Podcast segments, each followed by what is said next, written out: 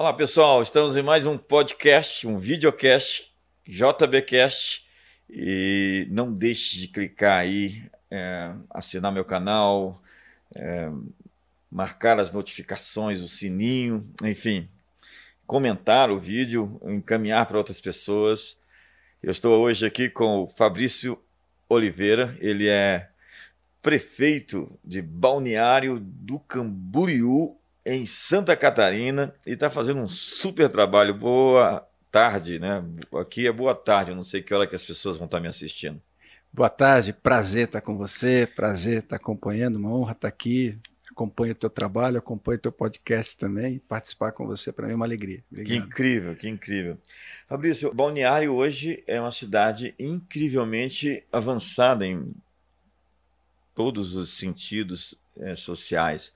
Vamos começar falando um pouquinho da pandemia. Você teve Covid? Tive Covid. E, COVID. e foi difícil? Foi foi ameno, né? Não, não, não cheguei a ter febre, fiquei com um pouco falta de ar, dor no corpo.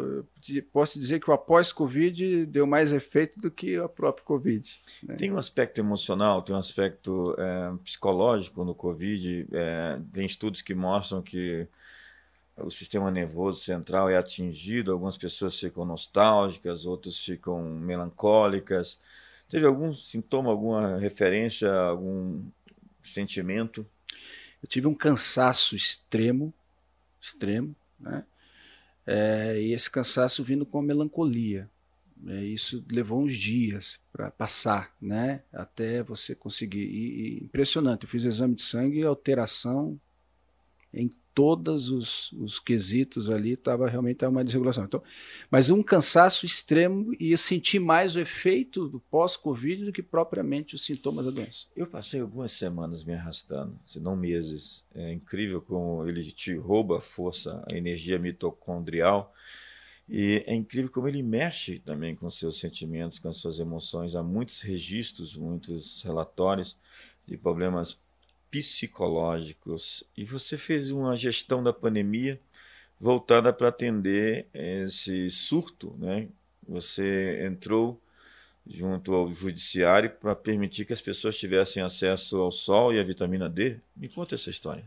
Bom, a pandemia, a gente precisa entender que ela foi uma crise, não foi uma crise tão somente de saúde seus desdobramentos na área econômica, na área psicológica, na área social, impuseram que a gente tratasse de maneira sistêmica. Então, por exemplo, lá nós temos um programa que combate ao pensamento depressivo, combate ao suicídio, e que o nosso programa, durante a pandemia, nós tivemos que é, aumentar quase quatro vezes mais, porque o isolamento ele também traz, também deixa sequelas. Né?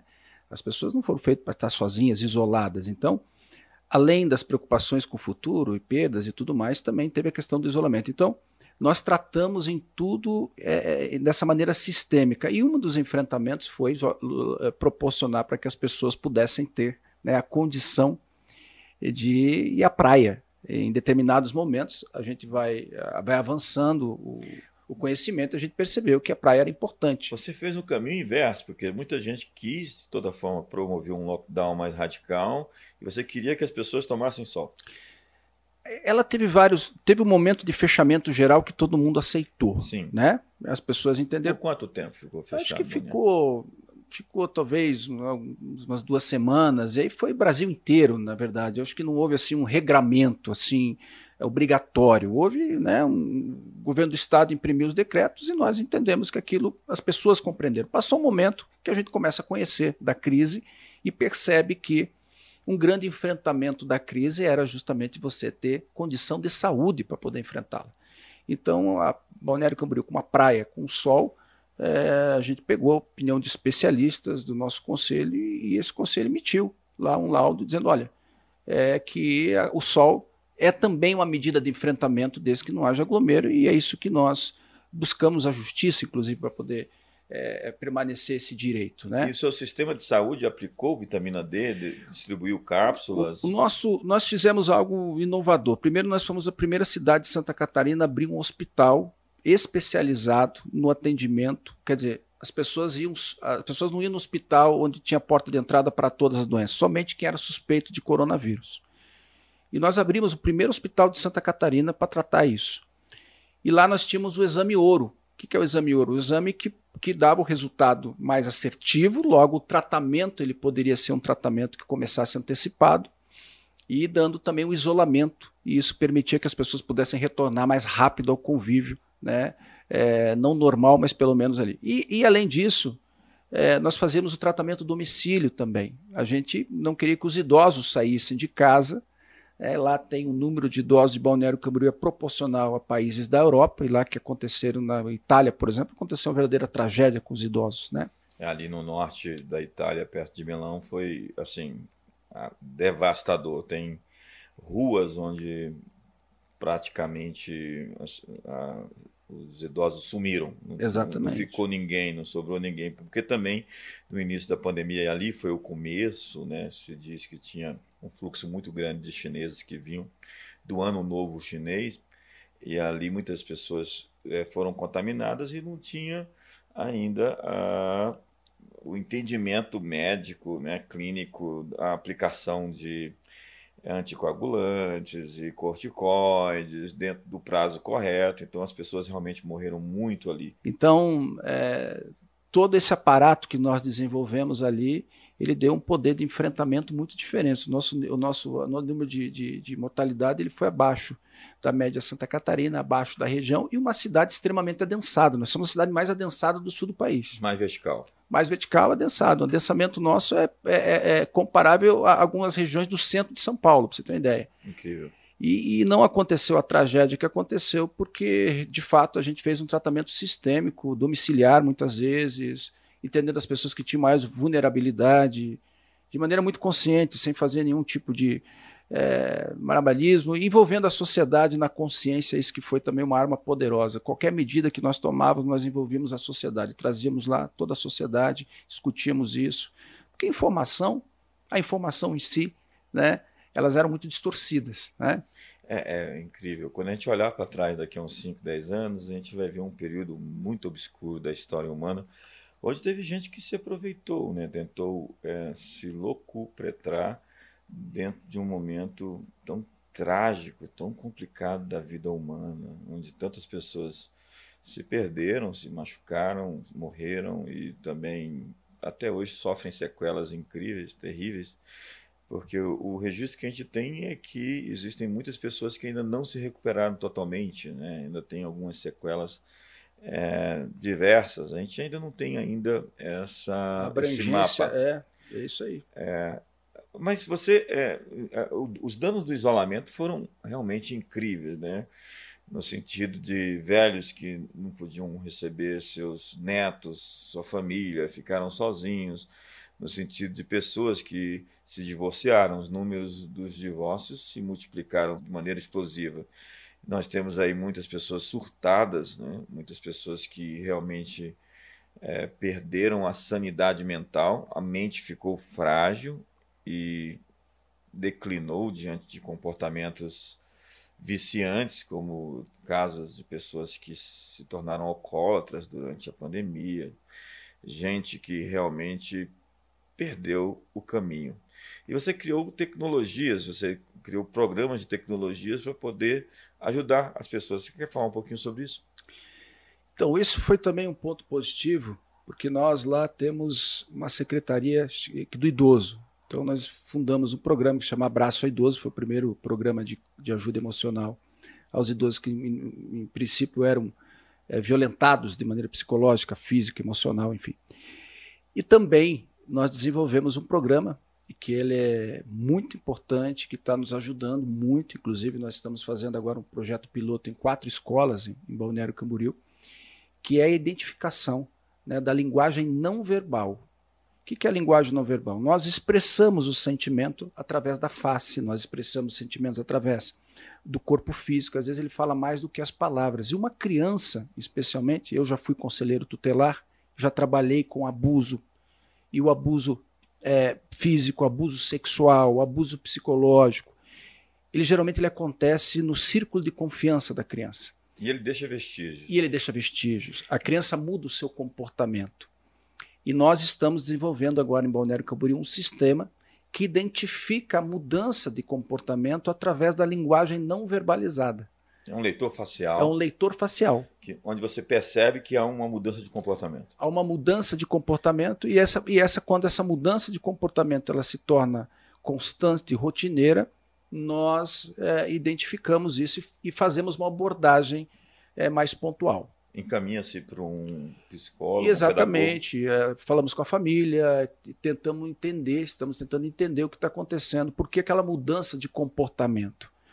E isso é fundamental, esse diagnóstico, porque a criança ela sempre ela vai expressar o seu sofrimento. E tem que estar muito atento para isso. Você falou algo muito importante. As mazelas psicológicas, as mazelas comportamentais, as distorções é, é da essência humana, ela cresceu muito também durante a pandemia. Né? O isolamento ele trouxe isso ele trouxe essa dificuldade e, e, e, o número de abuso, o número de violência de todos os níveis, ele também cresceu. Ele cresceu e, e, a gente não pode ficar desapercebido disso. A gente não pode tratar a pandemia, olha, agora precisamos melhorar as condições sanitárias, esse é um caminho, mas há muito a ser feito. Nós ainda não sabemos, e você falou algo importante, nós ainda não sabemos os efeitos verdadeiros a longo prazo, a longo prazo nas pessoas. É? Eu tive amigo aqui, inclusive médico, que teve problema renal depois. Um médico, né? E ele atribui isso ao Covid, que foi uma sequela que é, ele carregou. Ele está bem melhor, mas se ele não tivesse tratado e usou a tecnologia de ponta que ele conhecia, ele não sei se estava bem hoje. Há muitos casos de pessoas que tiveram problemas no coração e a gente tem várias amostras disso. A gente não sabe ao certo Precisamos de uma pesquisa mais responsável, mais profunda, para poder realmente emitir um veredito. Agora, com relação à questão do leitor facial, o comportamento não verbal, é incrível, porque você realmente, é, quando percebe o retraimento, né, o silêncio, é, o corpo fala. O corpo fala. O corpo fala. Fala mais que as palavras. Mais que as palavras. A mudança comportamental ela é algo tão nítido, tão nítido, que nessa crise as pessoas passam a ser desapercebidos, mas na criança especialmente ela expressa muito isso. E nós começamos a perceber. E o retorno das aulas agora é muito importante porque as crianças ficaram muito tempo em casa. Então, qual o efeito disso? Não só efeito na, no cognitivo, na aprendizagem que regrediu. Claro que sim, né? Mas também qual o efeito disso é, dentro é, dos problemas familiares. E por isso que também nós abrimos a Casa da Família lá em Balneário Camboriú, que faz também esse apontamento de maneira sistêmica, tratando também é, não só as violências, mas também identificando sinais, por exemplo, de comportamento que os pais podem ter diante das, dos seus filhos para estimular crenças fortalecedoras, a, a autoidentidade, né? Ela, a, a, os pais eles podem estimular e devem. Então nós estamos fazendo desde um trabalho de acompanhamento, por exemplo, de gestão financeira familiar, que às vezes é motivo de crise e que uma crise pode desencadear outro tipo de violência. E que vai chegar num divórcio, e que vai chegar numa ruptura dos filhos, e que vai fazer um filho crescer sem pai, sem mãe, e que vai fazer ele se rebelar contra a vida e, e que, que, vai, vai deixar marcas às vezes por gerações, por e gerações. que vai enfiá-lo nas drogas e às vezes vai casar e vai casar mal, vai trazer esse trauma para dentro do seu casamento, vai transmitir isso para os seus filhos. Ou seja, nós deveríamos realmente ter muitas políticas públicas pela família, de maneira a proteger esse esse bem maior que a gente tem, de onde origina-se a sociedade, já que ela é a célula que constitui esse tecido social. Mas, prefeito é, Fabrício, esse programa Abraço, acho que a gente conversou um pouquinho sobre isso, é bem intencional para provocar é, essa conexão de pessoas através da ocitocina. Fala um pouquinho para nós. Então, nós fizemos uma pesquisa lá e percebemos algo, que as pessoas se conectavam por momentos. Uma cidade verticalizada, uma cidade que as pessoas se conectam numa praia, numa igreja, no feri, numa balada. E esses momentos eles geram o que? Alegria. A felicidade é diferente, a felicidade tem que ter conexão humana. Então, nós colocamos o nome de abraço para unir as pessoas e, e, e, propagar um princípio poderoso, poderoso. Né? E aqui eu trago um princípio bíblico importante, como o próprio Jesus disse: é, ama o próximo como a ti mesmo, não é para você ter um sentimento pela pessoa, mas é para você descobrir o seguinte: olha, você quer estar tá vivo? Você quer estar tá bem? Você precisa estar tá conectado. Você precisa ter conexão. Você precisa ter conexão com felicidade. Conexão com felicidade é conexão humana. É conexão existencial. E aí nós resolvemos então, o primeiro programa que nós fizemos foi com o abraço ao idoso. Começamos a, a tirar os idosos através de um telefone, como tem o conselho tutelar, idosos que sofriam violência. E começamos a abrimos uma secretaria de idosos, formamos lá mais de 40 oficinas. Então eles aprendem lá inglês, francês, alemão, aprendem é, canto, aprendem é, é, ser voluntário. E a gente percebeu uma metodologia valiosa porque é, alegria, conexão humana começou a tirar os idosos da depressão e começaram a trazer outros idosos. Houve uma multiplicação de ocitocina que nós expandimos esse programa para a cidade, envolvendo igrejas e voluntários. Daí no programa que atende hoje 24 horas pessoas que têm pensamento suicida, que têm problemas emocionais e que nós atendemos através é, dessas pessoas e através do abraço. A, a, a ocitocina é chamado do hormônio da felicidade, da, da amizade, da conexão, do amor. Do amor. Ela é, é, produzida por meio da amamentação, é produzida por meio do sexo, é produzida por meio do abraço, né? Quando você abraça uma pessoa mais de 30 segundos? 40 segundos. 40 segundos é. você cria é, dentro do seu ambiente químico, físico, esse poderoso marcador que traz a você uma conexão com a outra pessoa que te abraçou. Nós temos uma farmácia interna, né? A gente pode provocar uma série de elementos que existem dentro de nós que podem nos tornar felizes ou infelizes. Exato. Né? De acordo com aquilo que se passa no nosso cérebro, nós podemos provocar a química orgânica para trabalhar por nós ou trabalhar contra nós. Fabrício, você fez um alargamento da faixa de areia na praia e agora parece que vai entrar na, na, no momento da urbanização, isso trouxe uma valorização imobiliária sem precedentes. É, metro quadrado de Brasília, por exemplo, aqui no plano piloto, é cerca de 15 mil, por, 15 mil, talvez 16 mil, e já estamos no teto. É verdade que chegou a 45 é até, mil até, o metro quadrado em, em, alguns, em Balneário? Em alguns lugares, sim, até mais. É, chegou a esse valor. Chegou até 50 mil metros? Chegou até 50 mil em alguns lugares. Chegou em alguns lugares. A média geral é, é, o território mais, ou então o metro quadrado mais valorizado do país hoje. Né? Que a incrível. média geral. É. Isso se deve a toda essa implementação que foi feita. Antes era valioso e teve um jump, um, uma subida, um, um crescimento a partir disso? Bom, primeiro, a crise ela nos impulsionou. E é preciso entender, a história já revela isso, né? que após a crise há um momento de antecipação de agenda, estipula novas prioridades e uma nova visão sobre vida.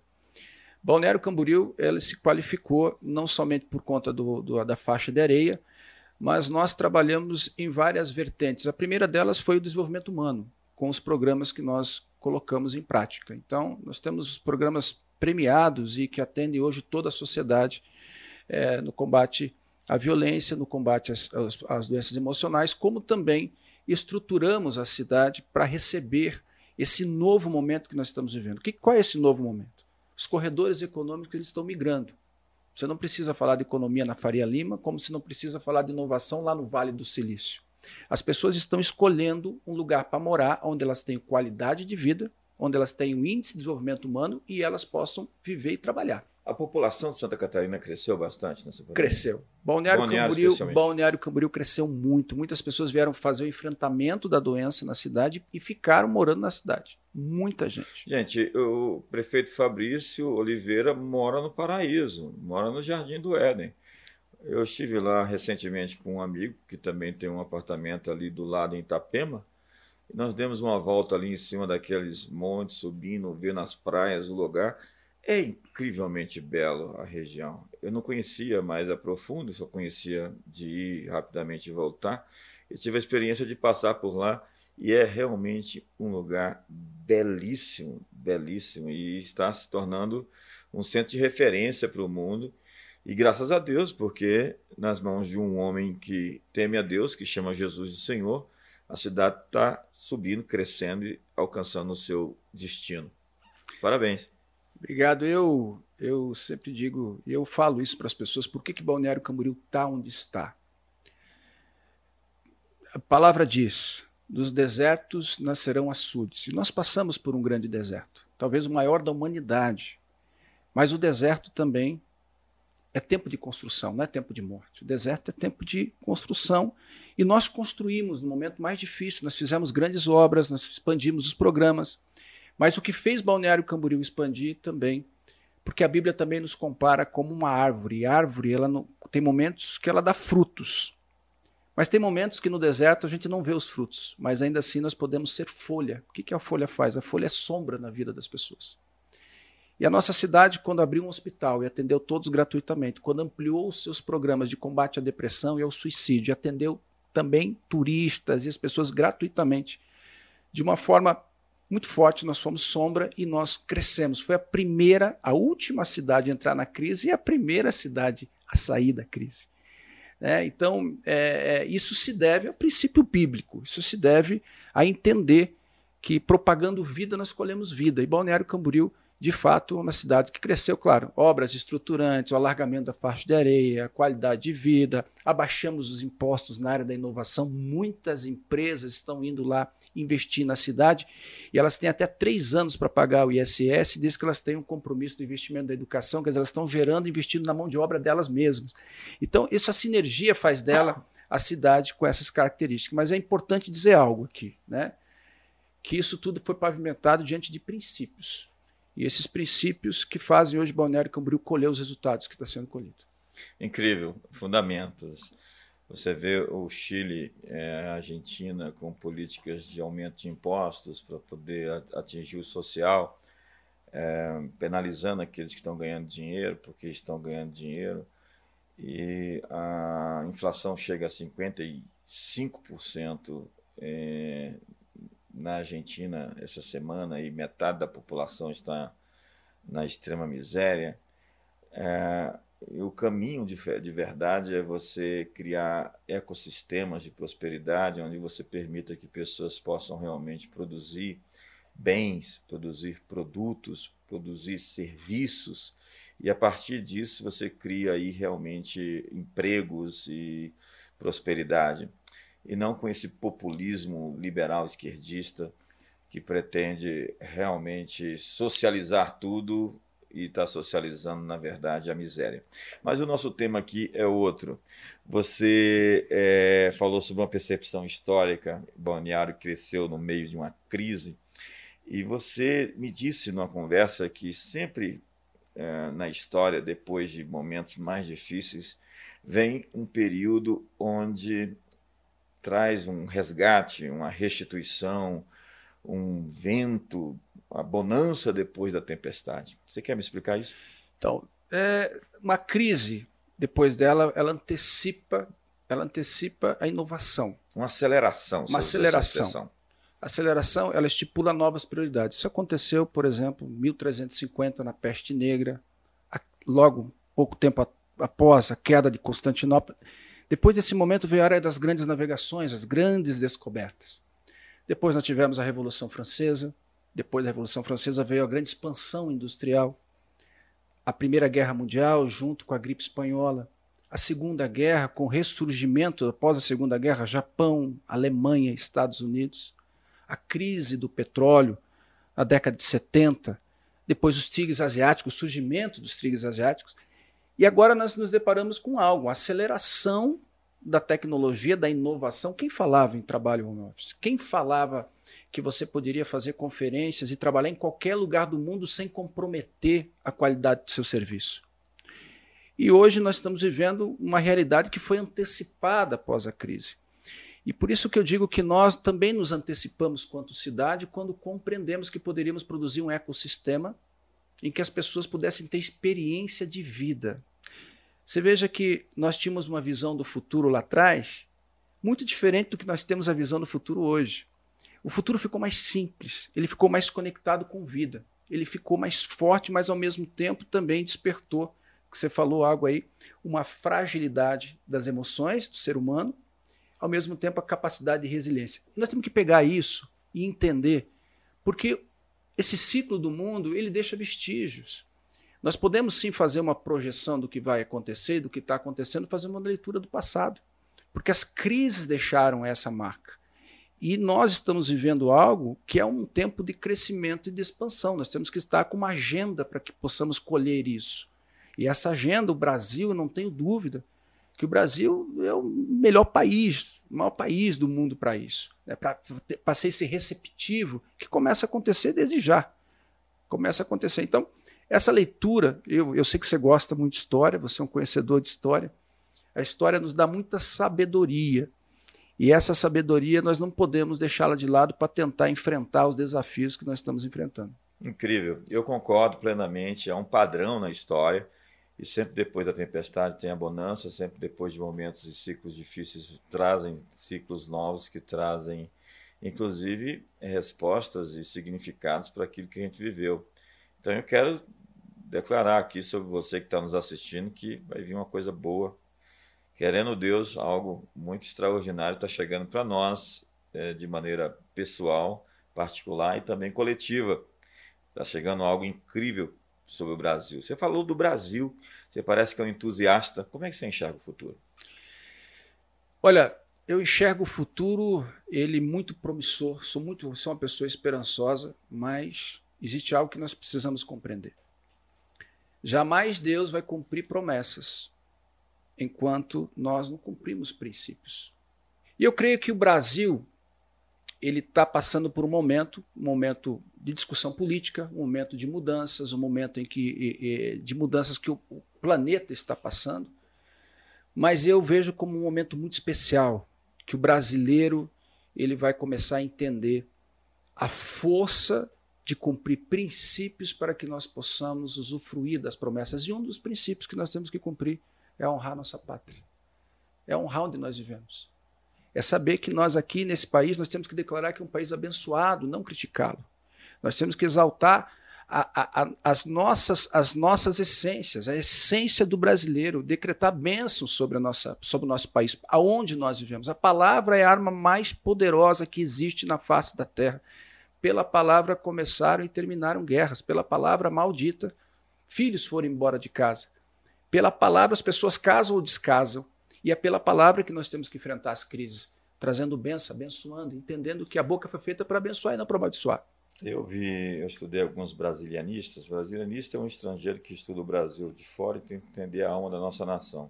Tanto eles como também alguns é, escritores como Sérgio Buarque de Holanda, Roberto da Mata, tentam descrever por que, que o brasileiro é o brasileiro. Né? O, o Sérgio Buarque de Holanda chama o brasileiro do homem cordial e vai falar um pouquinho sobre é, a nossa natureza, porque somos quem somos.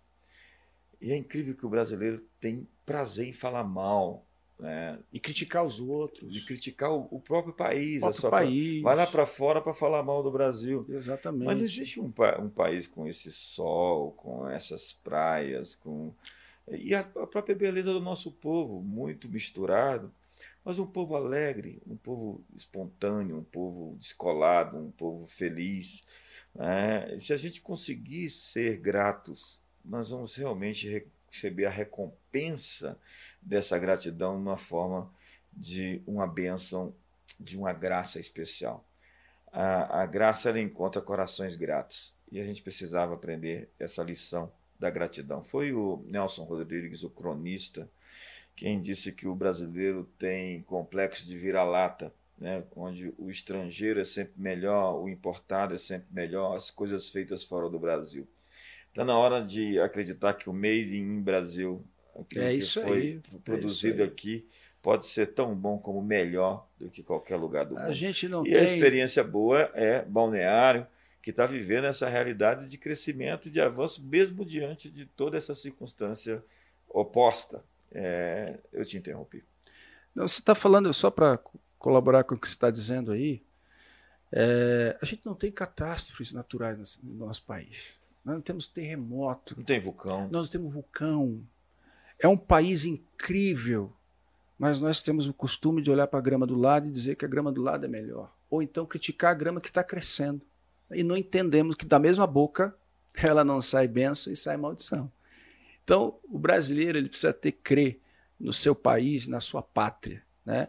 É, durante a, a crise ou durante a pandemia, eu todos os dias, todos os dias, todos os dias, eu ia com um grupo de pessoas e nós abençoávamos a cidade. Todos os dias. Você é o prefeito que sobe no monte para orar pela cidade? Eu subi durante 180 dias seguidos. Só parei de subir quando eu peguei coronavírus. gente, olha que incrível. A gente tem um prefeito que ora, que jejuma, que faz vigília e que não é à toa que a cidade, obviamente que ele está trabalhando, ele está aqui sempre colocando em perspectiva a questão dos princípios, não é mágica, você está aplicando princípios de sucesso, cuidar das famílias, diminuir as taxas de juros, diminuir os impostos.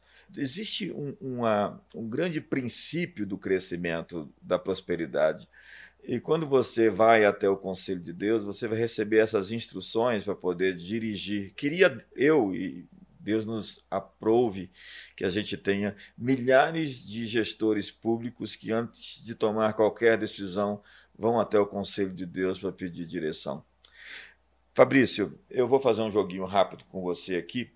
Eu vou falar aqui sobre algo e você me responde como um bate-bola. Uma cidade. Balneário Camboriú. Um livro. Tô lendo Salomão, o homem mais rico que já existiu. Tô lendo. Um amigo. Um amigo da minha consciência. um hobby. Um hobby, música. Uma comida, um prato. É... Comida, um prato. Comida japonesa, eu gosto. Um sonho. Governar meu estado. Uma referência. Jesus. Um arrependimento. Já tive muitos, já tive muitos, já tive muitos.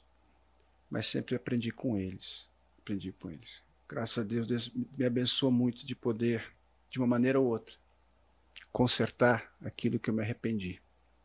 E por isso disse que o meu melhor, meu melhor amigo é a minha consciência, por entender que o arrependimento é muito importante.